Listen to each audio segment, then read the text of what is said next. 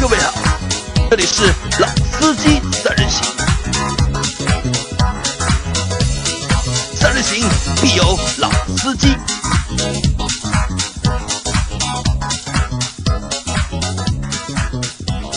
Hello，大家好，欢迎收听老司机三人行，我是杨磊。我是一辉，我是安战。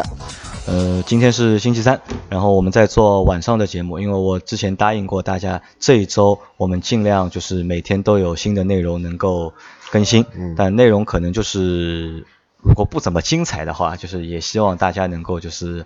包涵，因为毕竟天非常热，太热然后都不在状态，对吧？天太热都不在状态，对吧？然后热的就是晚上觉都睡不好。寒假这几天休息的好不好？蛮好，还可以，蛮好的，对吧？嗯啊，好，那上周呢，我们因为去过了，就是上周四我们我们三位去参加了就是别克新君威的就是媒体的试驾会，然后对开了那辆就是新新一代的君威。那我前几天说过吧，就我们今天可能会做一期这样的一个节目。那这一期节目我们就和大家来谈一谈，就是新一代的就是别克新君威。那一会儿。新君威现在是因为你是君威的车主嘛，嗯对。就你可能对君威比较就是了解一点，对吧？因为一辉是上一代就是上一代君威的车主，就是国产的第二代的，国产的第二代就是应该是零八年就是换代的那一代，对，对吧？零八年进来，因为其实君威一共其实有这辆车一共有六代，因为从第四代开始就是在国内就有生产了，从第一代、第四代就君威的第四代就是国产的第一代，应该是在二零零二年，对，二零二零零二年，然后第二代国产是换代是在二零零八年，那最新这一次的就是换代，就是等于是第六代，也是国产的，就是第三代，第三代，对吧？因为韩家也是韩家是大众的车主，对吧？嗯对。韩家之前是开帕萨特，嗯。对，然后一辉开的是君威这其实是两辆就是相同就是级别的车，但我但定位还是不一样的，就定位还是不一样。你觉得定位哪里不一样？一个就是稍微有点点偏运动取向，偏运动啊，像帕萨特就是纯粹的就偏商务或者就帕萨特更更商务一点，但其实，在第一代的，就是在第一代的，就是国产的第一代的君威，其实我觉得也是非常商务、嗯。非常行政的，而且甚至我认为它的那个就是商务的那个级别，或者是行政的级级别，略略还可能会比帕萨特对的。还要嗯。高一点，嗯。对吧？可能如果你是科级对吧？你是科长的话，可能你是开的是一个帕萨特，但如果你是处长的话，那我觉得你开的可能就是一个君威了就。嗯，这一代我开过，啊，那那一代就是、啊那一代就是就第一代的就是国产的第一代的就是那个君威你是开过开过对吧对？那可能这个也是什么呢？也是大家对就是别克的一个就是一个印象，就是国其实第一代的国产君威，其实它的原型是根据别克的新世纪哎别克新世纪来改的嘛对对吧因为所以它的就是定位或者是整体的档次，嗯肯定都是借鉴了就是新世纪的元素的。借鉴新世纪借鉴新世纪的元素。那前面我们办公室有个小伙伴问我们问你们怎么说别克，对吧？他说他上次去美国的，在美国就没有看到一辆别克。那可能这个也是我们就是这个也是也是蛮蛮有意思的一件一件事情。通用集团下面就是在中国，通用集团下面目前有三个合资品牌嘛，一个是呃凯迪拉克。还有雪佛兰，雪佛兰和就是我们现在要说的那个别克，嗯，对吧？在美国的话，可能卖的最好的是雪佛兰，雪佛兰嗯对吧？然后其次是凯迪拉克，然后别克基本上好像在美国基本上已经看不到了，可能那个品牌可能会在美国已经被淘汰了，可能，但是在中国的话反而是反过来的，就是可能就是别克卖的是最好也是在数一数二的。对，别克卖的别克的 SUV，别克的就是 MPV 都是卖的就是最好，包括别克的轿车，别克的英朗，然后它的昂科威和它 MPV 里面的 G 二八都是在销售榜的就是前五名嘛，对吧？但反而就是雪佛兰，不管它的就是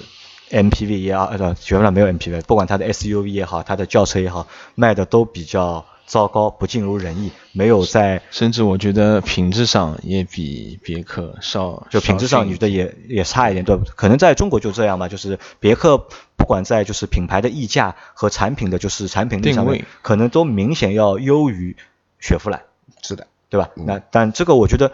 为什么我们会对别克这个品牌的溢价看得那么高，或者要优于雪佛兰？可能我觉得还是源于就是第一代国产的，就是那辆就是别克的君威，嗯，就是我说的就是那辆就是看上去很商务、很行政的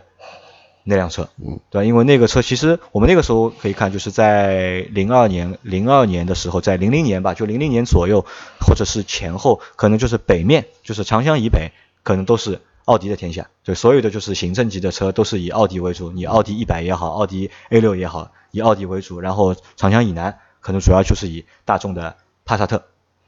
然后自从出，然后出了就是第一代的那个就是君威之后，可能就是很多的就是单位啊或者政府机关也采购了，因为通用嘛，就是也是上汽的嘛，可能有有也会有一些就是国家政府的采购啊什么，就是用了这个这个车之后，就是大家对这个车的印象就一下子就是提升了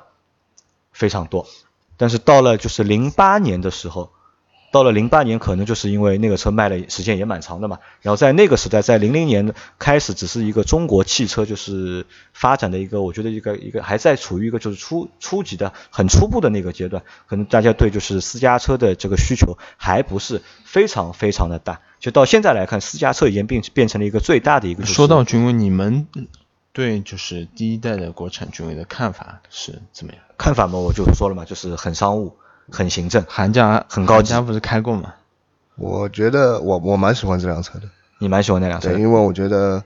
蛮蛮有美国车的韵味，因为就很美国车嘛，就是因为那一代就是嗯。第一代的国产车的国产的君威，就是纯粹是一辆就是美系的一辆那个时候，我觉得这一代车的话，就算它的车内静音这个指标的话，我觉得在现在也可以算是比较好的一辆车做的。比较好。那嗯韩家问，那时候你开的是一辆老的帕萨特嘛，对吧？对你觉得就是老的君威，就是内地那代的君威和嗯你的那辆帕萨特相比的话，你觉得哪辆车哪辆车更高级一因为？开的两辆都是 V 六版本的，两辆都是 V 呃六 V 六版本，我觉得就是说，呃，就是我刚刚谈到的，别克在静音方面做的绝对要比帕萨特要对那肯定好。然后在避震的方面，我觉得是比那个帕萨特稍软，就是说它的舒适性，哎因为美国船啊大沙发，舒适性美国车嘛，美国船了就变成舒适性非常的好，就非常适合乘坐。如果你要做一些啊、激烈驾驶的话，我觉得不太行。然后就是空间的话，那一代看上去虽然很大，但是我觉得内部空间啊、没有帕萨特大。你觉得没有帕萨对，特？因为它我特地比较过，它的门会比那个帕萨特要厚一点，所以说它相对于车内空间的话，对对对对。然后就是说整体感觉的话，这辆车还是不错的。呃，那我觉得，如果我说就是老的那辆帕萨特，就是、嗯。就是第一代国产那辆帕萨特，嗯。比你那辆啊，不是 第一代的那辆就是比君威，嗯。比你那辆帕萨特要高级一点，我认可，你认可吗？我认可啊。其实我觉得这个可能也是就是大多数用户的对当时那辆就是君威的其实那时候我小时候，在网上就看到第一代国产君威的广告嘛，是在官网上，然后我那时候看，哇，那个配置啊，真的是很高级在那个啊时代真的是不错的，因为它在还有那个，因为当时它在显示器嘛，因为它当时它在美国的一个定位也是一辆就是高级的，就是豪华豪华轿车嘛。但是到了零八年的就是国内的就是第二次换代之后，那可能这辆车就和前面那辆车发生了就是翻天覆地的一个对，变化。同同因为之前用的是一个纯美系的一个设计，但是到了零八年换代之后，就是你的那一代的时候，就是换成了一个欧系的一个对设计，不管是从的一个前脸，包括就是车身的大小，它底盘都是从欧宝移植过来啊，对，就是其实就是欧宝嘛，其实其实就是欧宝，因为那个时候可能就是通用本身它在美国遇到了就是比较大的一个就是困境，然后中国市场对它来说非常的重要，它可能那个时候需要急需要一辆就是能够为能够为它就是斩获更多的就是车型出来，因为我们前面还看了一下，就是零八年的那款，就是零八年的那一代就是别克君威，到是直到二零一七年的五月份才正式下线，对，然后将近九年的时间，一共生产了一百三十四万两千九百九十三台。那这个其实这个产量，因为它如果能够生产那么多，我相信这个销量应该差不多也能够完成，应该是都能消化啊，的至少能够完成这百分之九十五，我觉得应该没有问题。其实它在近九年的时间里面生产了一百四一一百三十多万辆，就是第二代的，就是别克君威。那其实我觉得这是一款就是非常非常成功的一个产品，这样平均算下来是多少？一年要超过十万台，一年是一年超过十万台，对吧？这其实这个销量其实非常的，你合下来就是一个月单月的销量都应该在一万台以上，对吧？这其实是一个非常好的一个就是畅销的一个产品的一个销量了已经，而且这对于我来说，因为对我来说呢，第一代的就是别克君威可能离我还比较比较远，对吧？因为那个时候人也小，然后即使我买车的话，其实我那个时候我也没有没有什么买车的需求。你十算我八三年的吧，零二年我才几车，那小了还在读书嘛，对吧？其实我真正可以去买车的时候，可是到零八年，零八年因为我们那个时候都已经毕业了嘛，罗汉家都已经大学毕业了，我们是零五年大学毕业的嘛，到零八年工作其实已经三年，到那个时候已经在考虑要买车了，买车但是那个时候。第二代的就是别克君威，对我来说还是一辆非常高级的，嗯，有点还是比较贵啊，有点贵的，因为那辆车要20二十万嗯，二十万出头，出对吧？头那那时候我的预算可能也就在五六万 左右买一个就是二手的合资品牌的一个车，对吧？那个所以那个时候我我看那辆车，我觉得也是一个很高级的一个东西，因为我当时我有好几，我有两个同学，他们结婚的时候，他们都是在零九年、零九年或者是零八年时候结婚，然后他们结婚当时都买了这辆车，嗯然后我就觉得哦，这是一个就是比较好的一个东西。因为一会儿你那个你家的那辆，就君威是在几几年买的？呃，是应该就是差不多刚刚上市以后，就是差不多是在零九年买的。零九年买的。对，零九年，那那个的时候你还在读书了，应该对啊，那时候还在读书。对吧？那嗯，其实对我和韩家来说，那个车在当时是属于一个一个非常就是也不叫非常也比较高级的一个车，对的可能我们还比较难去触碰到。对，二十几万要那个二二十多万嘛，啊对吧？最便宜的也要二十多万，比较难去触碰到。但那个时候可能因为市场竞争比较少，因为同级别就是二十多万、二十万元左右的车，同级别的竞争并不是那么激烈。对那时候的就是竞品相对来说就是比较少，基本上就是除了这些，还还有就是那些就帕萨特嘛，那个时候就雅阁、凯美瑞、帕萨特，这然后迈腾有了，迈腾应该有了已经，零八年的时候。应该有了吧？那其实竞争相对来说不是那么多，而且反观呢，就是你去看当时的那些在零八年时候那些 B 级车，都是很就是很古板，或者是看上去很很老气的那种车，传统型但是零八年的君威的那那一代君威，就是一下子给大家感觉是什么呢？非常年轻，然后非常的运动，然后就是让大家对 B 级车啊有了一个就是很大的一个就是转变，或者是观念上有了改变。本来大家都对 B 级车啊对对别克整个品牌品牌也有了一个就是年轻化的一个就是感觉，对吧？因为我以前认为 B 级车可能就是因为一定要是大老板或者是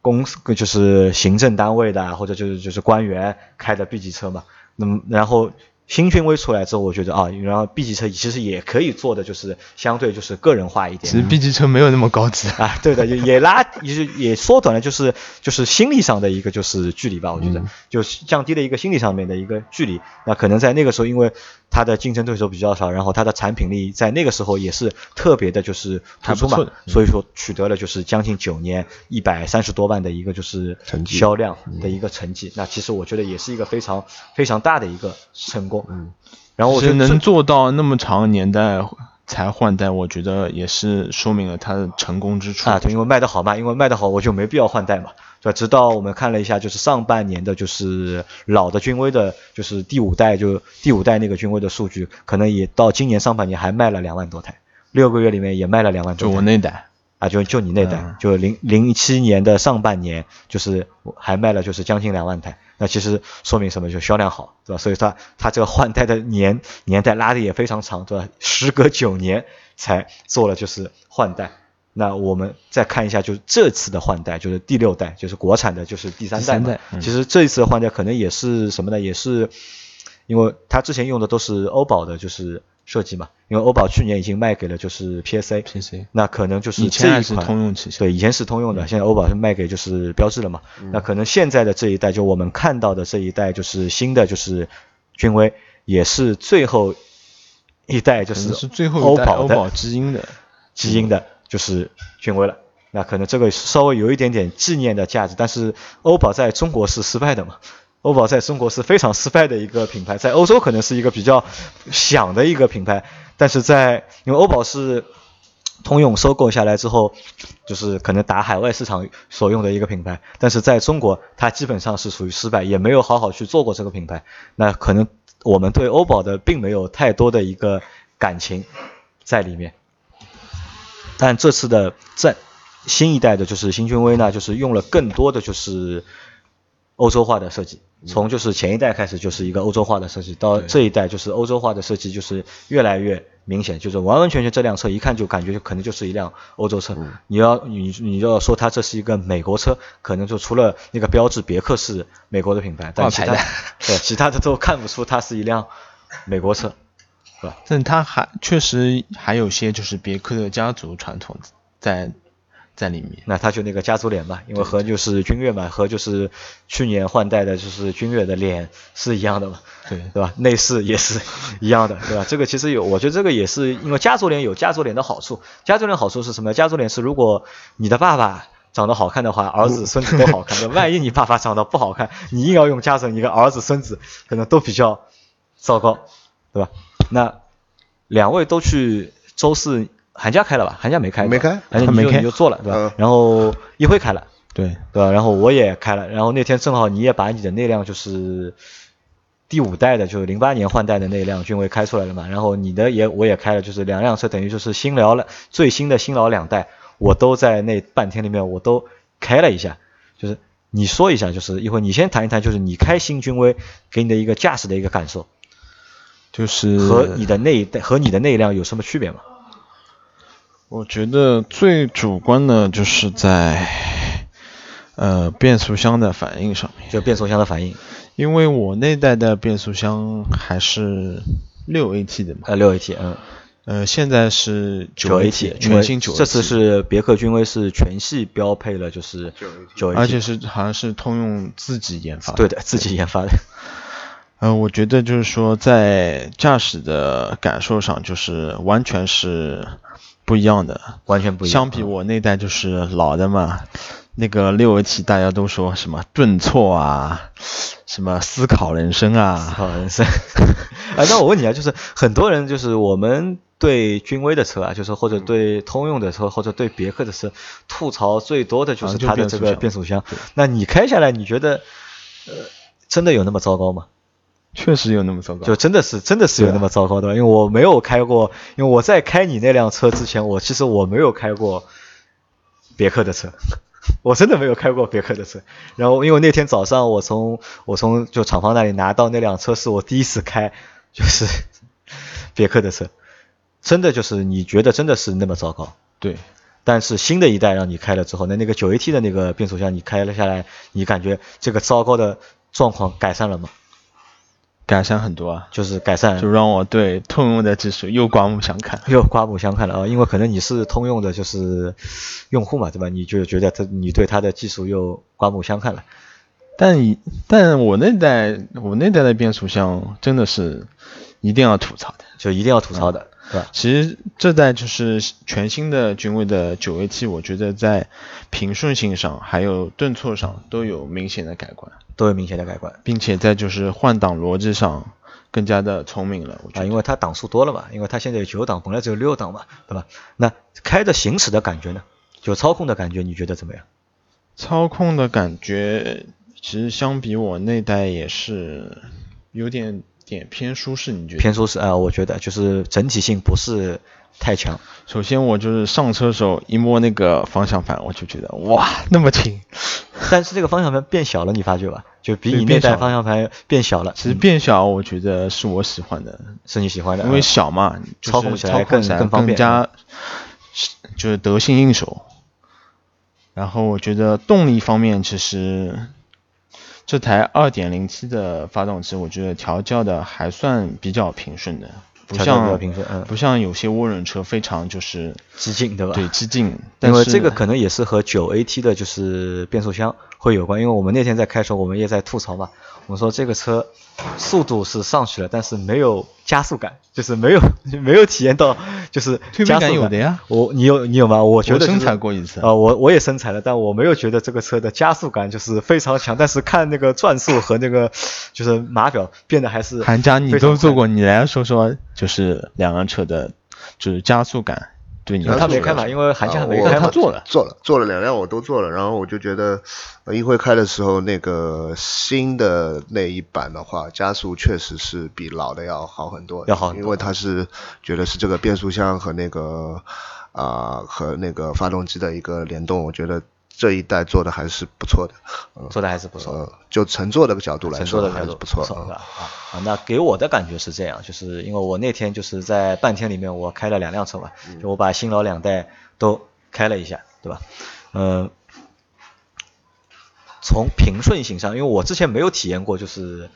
你的那辆就是顿挫嘛，我没有体验过你那个顿挫，你觉得有吧？呃，稍微有一点，但这个有呢，我觉得也不是说是没你没，我觉得没你说的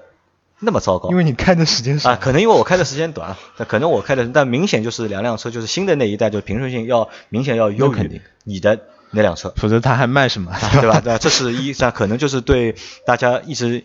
诟病的，就是它通用的那个变速箱的那个问题啊，就别克那个变速箱问题，可能在新的君威身上，嗯通过它的那个新的九 AT 的那个变速箱可以改变了这个问题，基本上这个问题可以去掉了，对吧？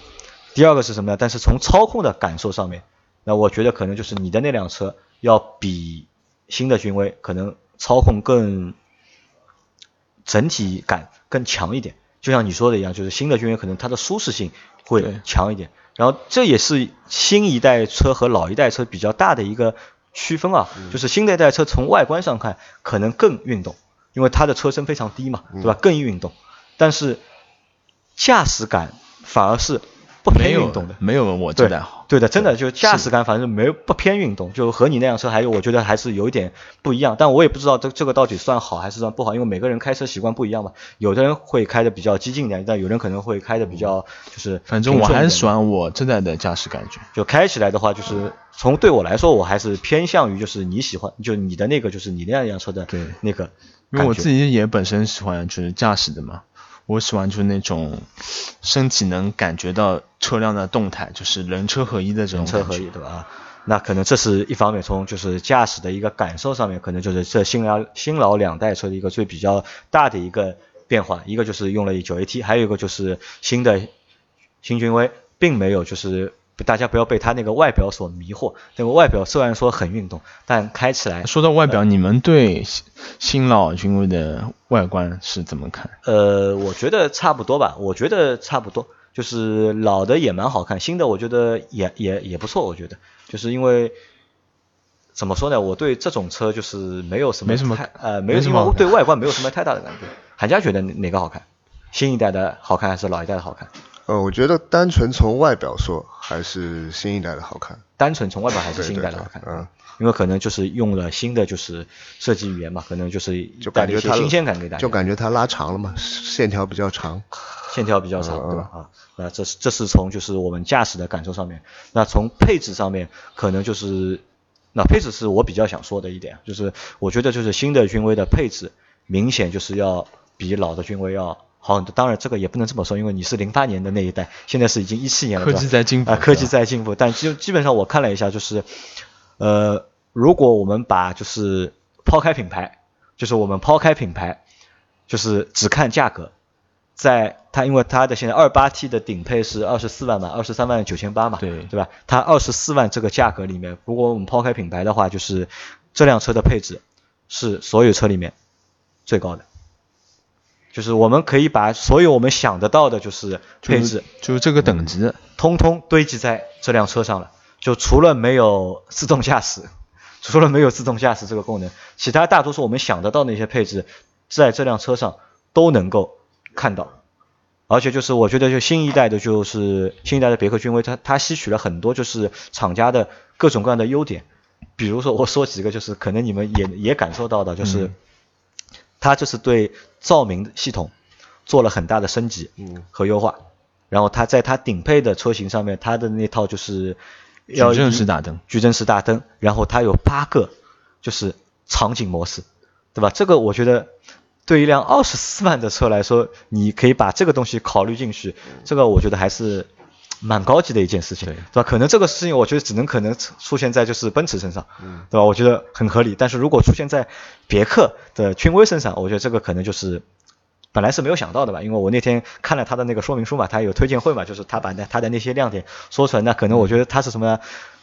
他是是吸取了就是奥迪的那些，就是因为奥迪我都喜欢说奥迪是灯厂嘛，对吧？老老喜欢在灯上面去做花样，做花样嘛，可能就是他吸取了这个东西，对吧？这是一个，然后在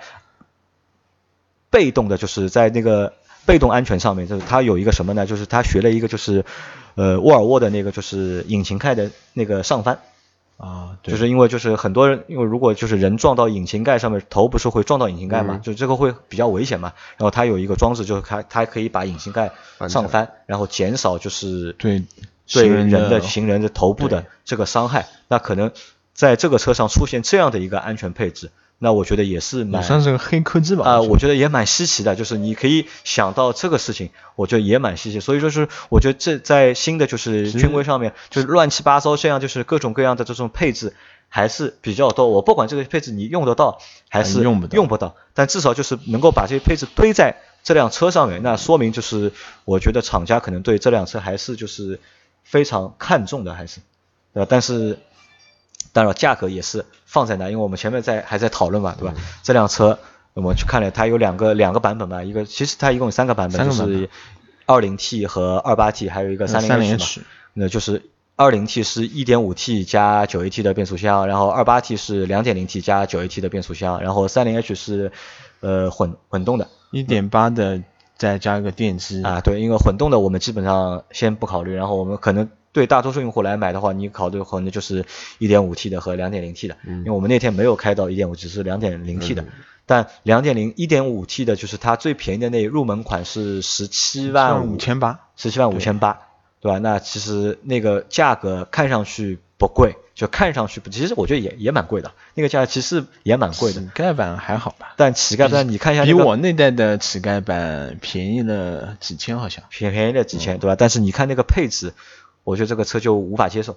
然后这个级别的车，你把这个车级别定位定的其实还蛮高的，对吧？但是是织物的座椅，然后大灯是卤素的，对吧？这个我觉得就蛮蛮不厚道的，对吧？可能就是你要买，如果你真的要二零 T 的话，就你要你需要二零 T 的车，我觉得最起码你要买到就是豪华版，或者是次顶配，或者是顶配，但是它顶配的那个价格。要到二十二万，对，二十一万九千八。对，但二十二万的话，这个价格就稍微微有点有点贵嘛。因为我觉得在目前，如果你换到零八年的时候，你可能二十万左右，你这样的车，你的对手比较少。但是现在是二零一七年，就是你的对手非常多。嗯，对，我觉得这个特别是在你这个二十万这个价位的，你的对手都很多。那可能就是在这个定价上面，我觉得还略略就是有一点。有一点尴尬吧，我觉得就是还是有一点尴尬的。说到价格，杨老板，你那天发布会去了吗？发布会没去，级别不够的。我们我们我们只有资格去参加就是媒体试驾会的，没有资格去参加就是发布会。那我看一下啊，就是我们我们前面聊了外观，聊了配置，也聊了就是驾驶的一个体验，对吧？那我问你们两位，就是。在那一天的，就是给你们留下比较深刻印象，有有什么东西是给你们留下比较深刻印象的？嗯，我觉得是 HUD 吧，HUD 就是那个抬头显示。嗯，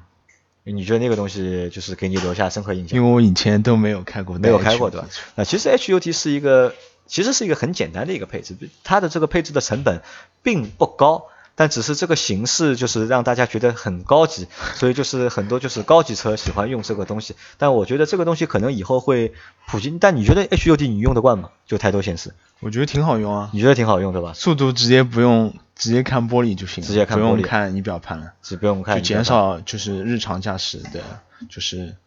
危险性，危险性啊。那韩佳呢？你那天就是有给你有什么留下有有东西让你留下印象吗？就一个功能。就座椅通风这个功能，我座椅通风功能啊，那这也是一个就是很常规，就是很普通的功能。好像很多车没，有。座椅通风呃，其实很多车都有，那可能是这样。我觉得这个带出来一个什么新的问题啊，就是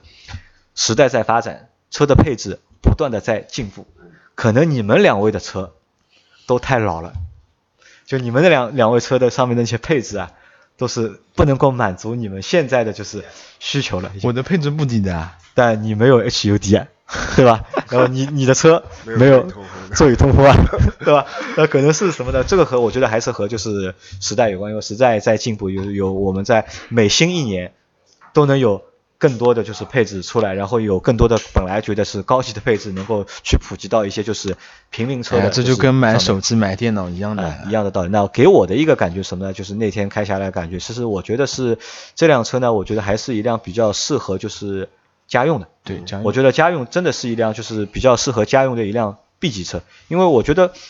嗯，因为我不喜欢 SUV 嘛，就是我不喜欢 SUV，然后但我让我去开 MPV 呢，我又觉得太大，可能我还是对我来说就是一辆 B 级车就能够解决就是家里啊或者上班的问题。你让我去买小的呢，我也不愿意，但我还是趋向于去买一辆 B 级车。但在 B 级车的选择里面，可能真的就是能够针对家用、适合家用或者适合个人的 B 级车，我觉得还真的不算多，对吧？不是很多。那可能这辆车我觉得算一个比较适合家用的一个 B 级车所。以给你你你会买吗？呃，这个价格我不能接受，就是它再便宜点的话，就如果它的那个就是二零 T 的顶配或者次顶配可以到十八万或者是十六万，那我可能我觉得是适合的，我会去考虑。但如果你是在二十二万左右的话，那可能就是我觉得还稍微还稍微贵了点。估计不可能。那你们觉得就是新的别克君威它的竞品是哪些？我觉得是官方官方是这样，官方的解释是，官方认为它的竞品应该是帕萨特、迈腾，然后 CC、雅阁、凯美瑞。那你们觉得就是它的竞品可能会是谁？我觉得它的竞品应该是老王准备要买的阿特兹。阿特兹对吧？韩佳呢觉得？我觉得这些肯定不是它的竞品。这些不是它的竞品，你觉得它它和哪辆车对标比较合适？迈锐宝，迈锐宝啊、你的想法和我是一样的，因为我也觉得就是新君威和迈锐宝 XL，、就是和迈锐宝的 XL 的，就是我觉得这两辆车还是有点点就是接近的，因为你要去和如果真的去和迈腾比的话，我觉得你的级别不够，然后你要去和凯美瑞啊，或者去和就是雅阁比，我觉得没必要。那我又觉得就是没有必要嘛。然后你要硬要和 CC 比，我觉得可以比一比，因为这辆车的就是外观，至少外观上面我觉得还是不错的。因为 CC 其实就是个外观好嘛，但是性能的话可能不一定比得过 CC，差差不多吧，我觉得。差不多的。肯定比不过。但配置我觉得应该，但如果从配置上说的话，可以完爆前面的那些，就是前面那些竞品，我觉得这个配置可以可以完爆了嗯，对吧？但是我觉得还有一个问题在哪里？还有问题就是因为它去年出了就是君越嘛，但如果我觉得新君威一出的话，可能对君越会有一点点的冲击的，因为君越这个车，因为其实我们去看，就是不管是新的君越和新的君威也好，已经不是一辆行政级的车了，已经，可能君君越我觉得已经改残了。啊，改残了呀，就我觉得就是一辆就是家用的大轿车嘛，就是就是一辆大家用的大轿车。如果你说公司里去用这个车，我觉得也不太也不太着调，对吧？可能这个车就是我觉得目前就这个情况了，就。可能就君，我觉得对君越的影响会比较，因因为我们想就是，因为你现在君威是标配全系是九 AT，但君越的话还是老的那个变速箱。就我单从这个动力总成上面来来的话，我可能就不会选择君越。然后可能我觉得就是你你你想就是现在它这个价格在十七万，十七万它的最低配是十七万嘛，十七万里面标配九 AT 的话，可能目前也没有什么车十七万是有九 AT 的变速箱的，对对吧？差不多。它从这个变速箱上面，那么也可以去吸引到蛮多的一批用户，可能还不一定真的是要根据车型上面去比，可能人家就冲着你这个九 AT 来的。所以你们才会不会比我这代卖的好？啊，这这个基本不可能，啊，这个是基本不可能的，因为这个车我觉得如果能够月销能够过八千或者是六千的话，那我觉得就不错了，因为那这个是目前啊，就是近三个月啊，那可能如果它如果过半年或者是过四个月开始降价的话，那可能销量会上去。但是因为通用它的营销，我觉得做的还是比较好的嘛，那可能销量对他来说，他应我觉得他应该有把握去做好他的这个销售工作。通用的营销是真的可以，啊。这几天电视已已经啊，全部全是广告牌啊，铺天盖地对，因为新车上来就是全全是广告嘛，所有的自媒体大家说的都是都是新君威嘛，好吧，那我们这期节目就暂时先聊到这里。如果大家对这辆车有其他问题的话，可以在群里面问我，或者是问一辉，都可以，好吧？那大家拜拜。拜拜。